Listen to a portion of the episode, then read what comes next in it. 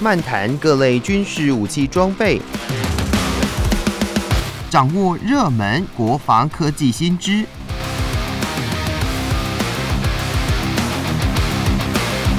军武说早安，陪您一起领略国防知识力量。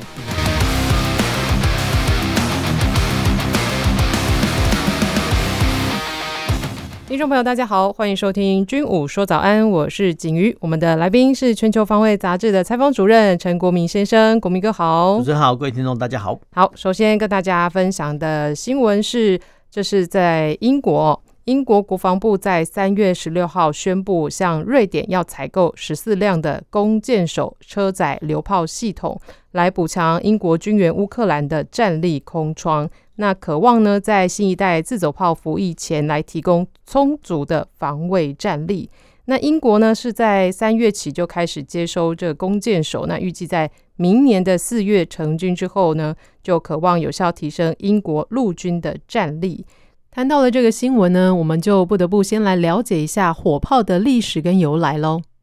火炮呢，为什么这么重要？因为其实火炮呢，其实呃在中世纪哦发明以来哈，就变成一个攻城的利器。那以前我们就常常说啊，什么城墙很坚固，但是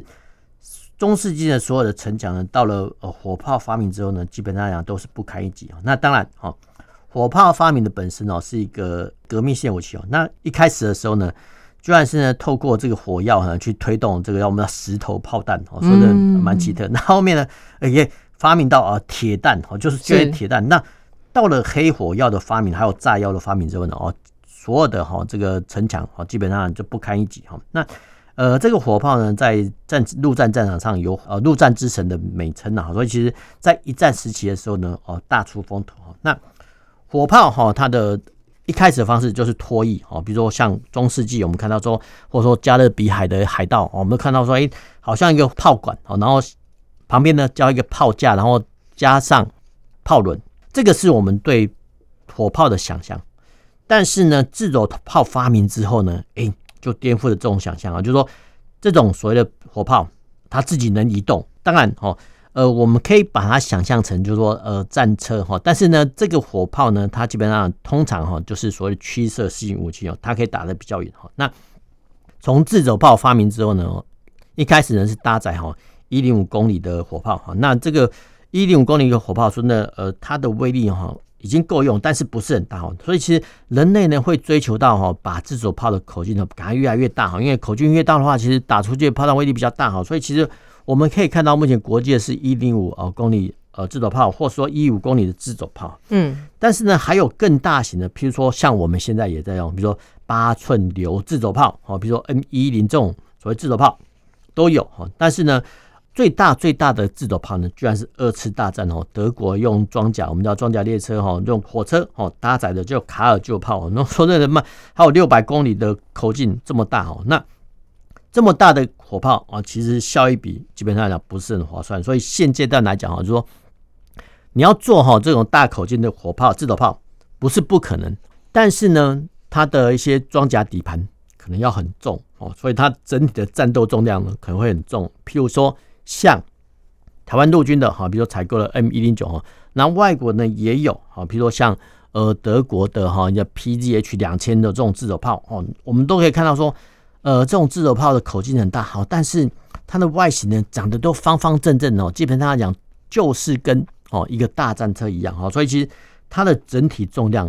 很大，好，所以很大的话，可能哦在行进的过程中啊，譬如说哦你要通过一些桥梁哦或一些道路的一些高架路段，很可能就有它的载重限制哈。那为什么我会再特别注意呢？其实。呃，各位听众呢，只要你有呃经过桥梁的时候呢，啊，其实你要仔细看旁边哦，要上桥之前，它都有一个限重的标志啊，比如十五吨、二十吨哈，就是说代表说这个桥梁或道路能承载的重量。那我们刚才讲过了，像哈这种所谓大型的自走炮，比如 PZH 两千啊，或是说哈呃像我们的 M 一零九 A 六 A two 哈这种呢自走炮口径很大，打得很远哦，但是它的战斗我们要整体的重量。很重哦，所以其实，在移动过过程中呢，会有一定的限制哦。那有没有可能哦？就是说，呃，炮打得远呢，然后重量又轻的一些自走炮有。好，这个就是所谓的轮型自走炮哈，因为哈轮型自走炮它的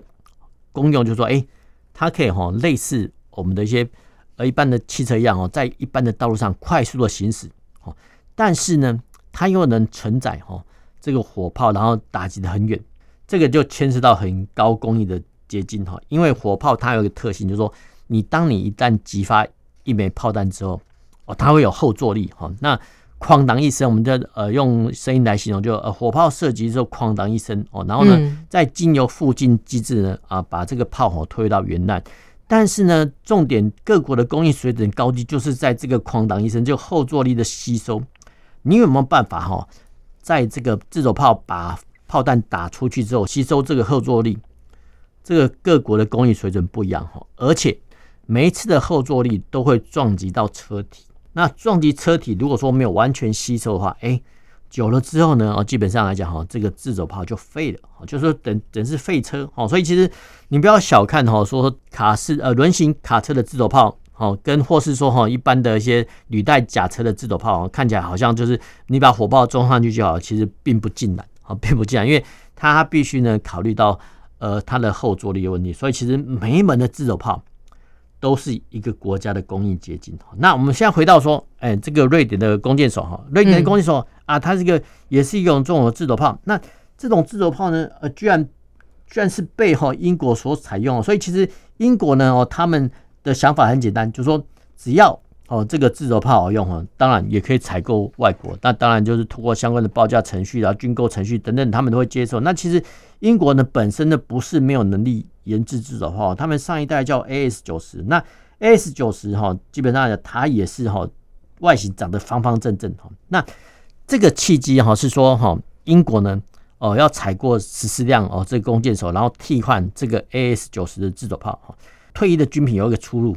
哎，就是捐赠给他国。所以其实嗯先前呢在去年的时候就传出说哦英国要捐，好很多国家呢要捐赠卡车呃战车自走炮给乌克兰，其中。英国呢就要捐赠，好，除了主战车之外呢，他们自走炮就是要捐赠，或者说直接拨给哈乌克兰，这个叫 AS 九十的自走炮。所以其实呃，英国也不是那么好心的说，哎，我把哈这个新采购的弓箭手哈给乌克兰，没有，他的意思是说，英国陆军呢先啊用这个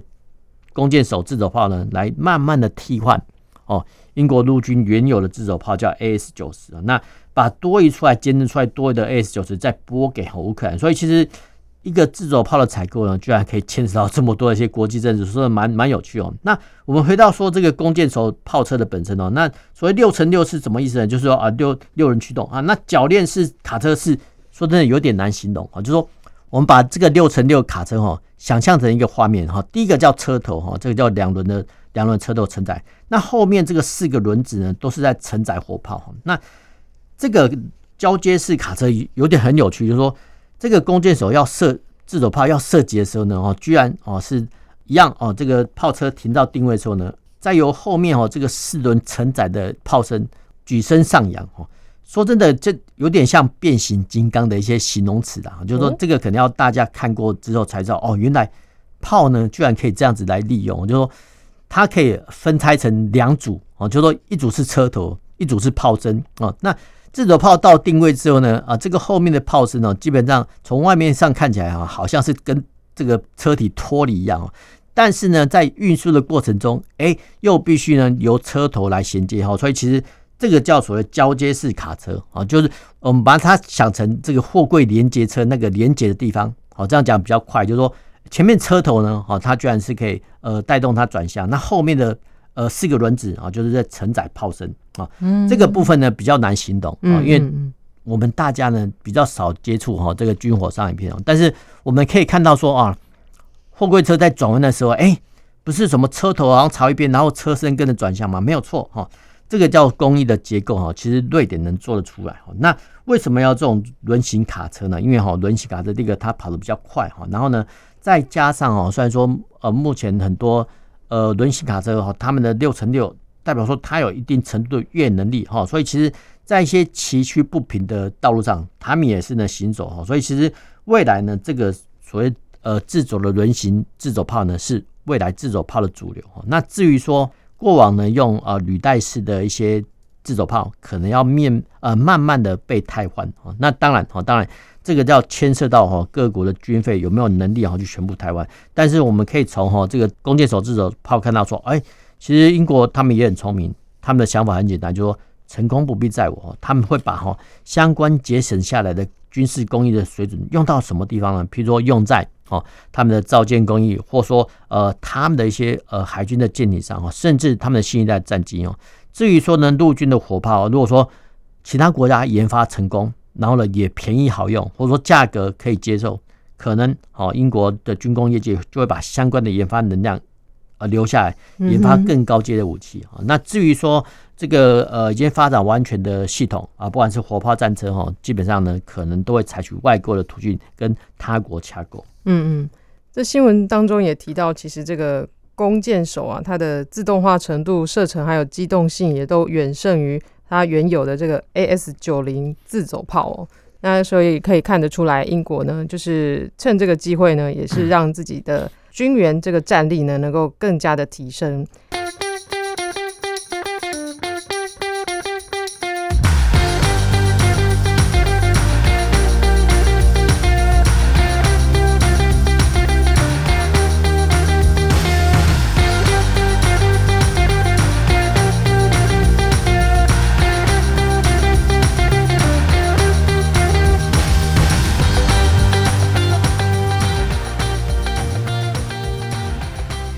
回到军武说早安，继续跟大家分享的是美国陆军在三月十五号表示，正在持续以最严格的标准来测试下一代班用武器。呃，它这个武器呢有 XM 七步枪以及 XM 二五零轻机枪。那也拟在今年夏天要投入进阶的测试，来验证这两款枪械呢在极端环境下的适应能力跟可靠性哦。那美国陆军呢，也会把这个 XM 七步枪跟 XM 二五零轻机枪哦，它极端气候呢，就是极端的炎热跟极端的寒冷的环境下来做这个射击。那也将会进行泥泞与盐雾测试哦。那甚至渴望在明年呢，来参与这个实际的空降训练，测试它的可靠性。那目前呢，他们美军呢参与这个测试人员哦，都是对于这两款的。呃，枪械呢是赞不绝口的。那我们提到了这个新闻里面有谈到什么叫做延误测试呢？呃，我们呃直接讲哈，就是说这是一个哈美国的一个白用武器的一个竞标案。嗯、那这个因为它数量很大哈，所以其实会引起呃大众的瞩目哈。那我们先讲到哈陆军的编制，然后其实各国哈经过哈历届的战争哦，他们发现说哦，原来一个班呢是一个。陆军单位最基本的单位，所以其实我们常常听到说九条好像在一班哦，加上班长就十元一班哦，大概是一个的编制哈。那三到四班呢变成一个排啊，那以此类推，我们叫三三制哈。那其实呢每一个班呢下面又分为三个五啊，就三人成一伍啊，五长啊。那步枪班的配置哦，大概是呃一挺班用机枪哈。那五长呢，它有一些自动武器啊。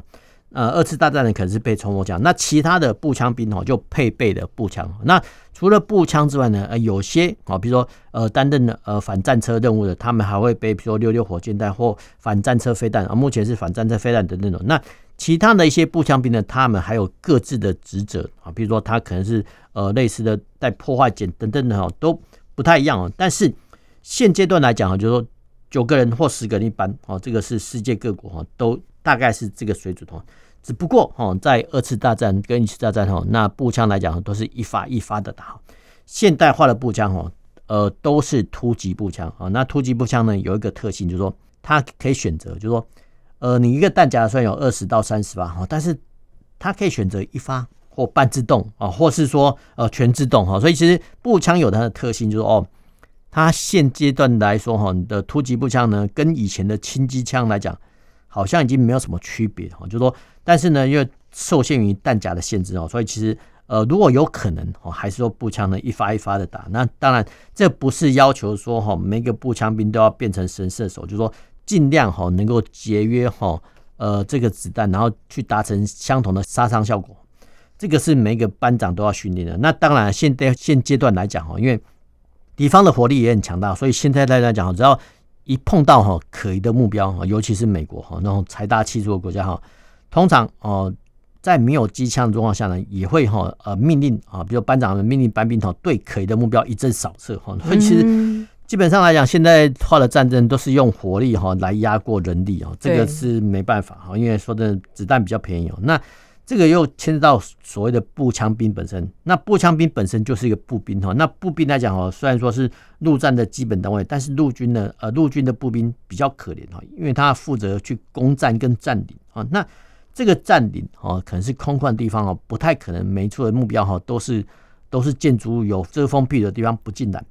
如果说假设哦，比如上级哈命令占领一个空旷地方，然后这个空旷地方呢早上出太阳，然后下雨下大雨，晚上啊吹风寒冷。那如果还要固守的话呢？啊，就这些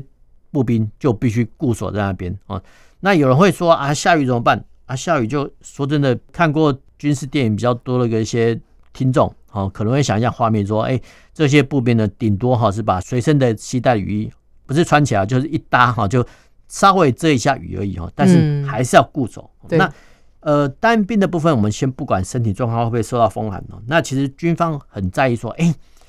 既然哈这个单兵已经暴露在外，哎，这个枪支一样会受到风吹雨淋的影响啊。那如果说呢，这个枪支呢受到风吹雨淋的影响，然后后续呢，比如说等天气好之后就不能击发，这个是军方所不能接受。所以其实军用的枪械呢，它自古到现在都有一个特性，坚韧耐用。哦，所以其实，在你不管是刮风下雨哦，甚至你把它。呃，放在水里去射击，哎，还是可以作用哦。所以其实蛮奇特哦，就是说军用品哦跟商品有个特性不太一样，就是说它必须忍受哈恶劣条件环境下哦，因为我们不太可能哈预期说每一个步兵或陆军单位都在风和日丽的状况下去战斗哈，他可能在风吹雨打、刮风下雨的地方去战斗，然后再加上步兵呢，在我们基本教练都有学过所谓三行之计啊、滚行、爬行、绕行等等哈。这些的步兵在做掩蔽、隐蔽的动作，要滚行的时候呢，哎，他也必须把枪支系在身上。那枪支呢，随着单兵到处跑哦。所以其实，在整个不管是困难地形通过哈，我们等下会再讲说困难地形通过更更麻烦哈。就困难地形通过可能哈，比如说你可能要就爬升哦，去经过沼泽地哦。那在爬行的过程中，枪械哈，不管是步枪、手枪、机枪哈，难免哈会沾染到尘污。哦，泥泞等等的，万一碰到水没有办法激发的时候怎么办呢？所以其实军用的枪械它有一个很重要的要求，就是说它尽量哦不会受到天候的影响。第二个啊，就是说它必须很强韧哦，这个强韧是机体的强韧，因为在单兵的射击过程中哦，很可能我们叫粗暴的操作哈，甚至呢啊，在过往哈呃肉搏战的时候呢，很可能哈就必须拿起枪械哈来跟对方肉搏，所以其实。呃，现代化的步枪当然要射击很准，但是呢，也有一定程度的枪体强韧的要求，因为可能必须承受得住哈单兵的我们叫粗暴式操作。所以其实小小的一把步枪哈，看起来这么简单，其实一点都不尽然。因为很多地方哈，比如说我们刚才讲过哈，因为你要可能要士兵哦要通过困难地形哦，严酷的天候环境下测试还能够激发，这个都是各国的。工艺水准呢还好呢，造枪的工艺的等级不是很高啊。比如像我们啊，也有部分的自制枪械的能量哦，这个是我们能量是有的。那回到说哈，这个新闻的本身哈，这个新闻是说美国人要测试哦下一代的班用武器哦。那我们看到说，哎，大概有两种武器，一种是 XM 七步枪哈，一个是 XM 二五零的轻机枪可能会胜出哈。那这个班用武器呢，居然是经过了。多久的测试呢？居然经过了两万个小时的测试，什么意思呢？就是说 让哈呃这枪厂呢，让呃发一笔哦这研发的步枪哦，然后让士兵呢去射击哦这个两万小时，然后呢居然哈这个子弹打了一百五十万发的概念哈。哇！说真的，这个是蛮呃这个叫所谓大数据啊，没有错。其实美国的枪厂哦在竞标的下一次代的枪械都是这样子哈，因为军方也会开出要求说，哎你必须射击哦几个小时，然后射击几万发，然后呢。在这个状况下呢，哦，你还能保证啊，比如说枪械啊，枪管不变形，哦，不会过热，哦，或者说不会做动等等等。那过了哈这个保证期限，哦，当然哦，军方就不会就责。但是能够做出哈这么呃耐，我们叫耐高时哈，还有说射击子弹数这么发的枪厂不多哈。呃，虽然说哈这个步枪的单价哈比较便宜。好，比如说假设了哈，比如说一千块美金哈，嗯，呃，一架战机哈，比如五千万美金起跳哈，那大家会想说，哎，这个枪械的竞标呢，好像没有什么，其实不然哈，因为枪械呢是一般的军队都在用哦。我们刚才这边讲过呢，是美国陆军，但是美国陆军人数众多啊，所以其实我们常常在说哈，中国有两百万的军队，美国军队人数也百万之众以上啊，所以其实陆军采用之后，如果说哎这个性能好，哎，空军跟海军他们也有可能要考虑去采用，所以其实一把枪械的单价。当然很便宜啊，比如说假设啦，我们要一千块哦，啊，战机可能是三千美三千万美金起跳，可是哦，因为使用的枪械人数众多哈，所以其实这一把哈枪械，假设啊通过测评之后呢，啊，除了哈美国的采用之外，还有其他国家可能会采用啊。那我们刚才哈这个新闻哦，特别讲到说，哎，叫延误，什么意思呢？就是说对啊，延误。那这些延误呢，其实。发生在哈，比如说呃内陆的地方啊，内陆的地方，尤其是哎内陆的地方，有些湖泊，比如说干枯的时候，哎，这个蒸汽会挥发上来哦。那一般哈，我们呃在看到说我们下雨过后，呃蒸发上来的部分哦，可能是水蒸气哦，可能是会觉得闷闷的哈。但是在有些地方哦，它的连哈这个水分都已经蒸发光了。那蒸发光的哈，在好一些呃内陆，基本上来讲都是盐水湖。那盐水湖的话，其实蒸发出来的居然是。类似哈白白的叫盐雾，说真的是蛮奇特，就是说你的雾面雾里面呢，居然还有非常颗粒非常微薄的盐哈。那这个微薄的盐哦，其实会对哈一般的机械啊，不管是机械或枪支呢，就造成我们叫侵蚀的影响。然后其实如果能够通过哈这个叫盐雾测试的一些机械啊，基本上来讲哈，它的工艺的水准都是有一定的程度。那这也是说哈。美国的枪厂呢，要竞争哈这个下一代班用武器的原因哦，就是说这些枪厂都是老资格的，然后他们有很多的经验哈，只是说现阶段来讲，居然好还要更好，就说最好呢杀伤力一样哦，但是呢最好能够短小轻薄，但是呢短小轻薄的状态下又能适合肉搏战哦。对，这个要求是非常非常高的工艺水准。但是无论如何，美国他们军方敢开出这个要求，哎。枪厂呢，他也愿意承制说，哦，我就呢试造几把，让你的部队去使用。哦，所以我们看到说，哎，怎么会枪支射击两万一个小时，然后一百五十万发子弹？这个概念可能是我们一般没有办法去想象。不过哦，很多国际大国都是这样做，因为只有通过严格的测试，才能得到哈这一大笔订单。所以这一大笔订单。呃，这个加起来，呃，数目也是等同于一般的一些大型的军火交易，所以其实，而且是美国是不禁枪的国家哦，所以其实，在研发军用的步枪的过程中，哎，它也可以哈改装成设计成它的民用版本，哦，所以其实枪厂呢不止服务军方，哦，它也服务民间，哦，甚至呢，它还可以服务外国的客户。看到就是美国，它针对有不同的环境下做测试啊。那我想到像我们台湾，比如说在北投，北投它的这种这是环境也是蛮特殊的，喔。这种特殊环境下，它对于枪支是不是也是呃有很大的考验？其实我们哈，各位听众想象一下哈，之前有个军事电影叫兰坡系列，哎，怎么兰坡呢？呃，潜藏在水中，然后呢突然冒出来哈，然后枪械呢居然还可以射击，对啊，没有错哈。所以其实军用枪械哦，基本上也就耐操哈，然后耐这种泥泞哦。那有些人会说啊，这个。呃，泥泞阻塞枪口没办法激发哦，事实上并不尽然。但是呢，在训练的时候啦，我们呃回想到之前呢，有当过兵的一些听众都会听到，哎，呃，比如说班长哈，在渡河的时候呢，就命令士兵到把枪举高高。哦，其实说真的啦，你一般步枪哦，稍微浸下水，基本上还是能可以做到。但是在训练的过程中哈，没有能够避免就避免，没有必要故意把枪械哈。拿去水中这样撩鬼，对，这基本上讲美猴哈，美猴就说你后续呢还是要经过相关的保养。说真的，呃，不妨哈在训练的过程中哈，把这种不必要的一些呃 脏污给它去掉。所以我们常常听到说，哎，班长啊叫我们把枪举高高，不要碰到水哦。其实那是保护枪械的，不是说那个枪械碰到水就不能用，不是哦。我们从呃兰波等系列电影看到说，哦，原来枪械的在很多。严酷的状况下呢，还能激发啊，所以其实军用品是很耐用的。当然，哦，军用品的造价一般来讲会较民间的版本会来的贵的原因也是在这里。对，那其实就真的就是我们在合乎这个环境跟规定之下，我们好好的去做枪械的保养，当然是不要去故意去把它呃泡水啦，或是泡在什么特殊的一些呃溶剂里面啊，当然是不太可行的哦。好的，那今天军武说早安就跟大家分享到这里，我谢谢国民哥，那我们下周再见喽，拜。拜。